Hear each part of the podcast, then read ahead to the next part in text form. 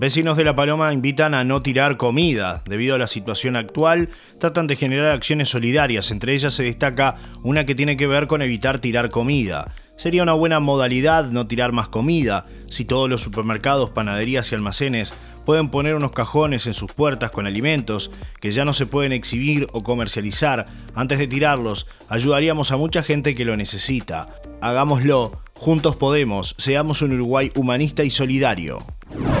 Rocha Fútbol Club juega su primer amistoso de pretemporada. Este miércoles 14 de abril a las 9 y media de la mañana estará enfrentando a Deportivo Maldonado en la cancha del Club Punta del Este.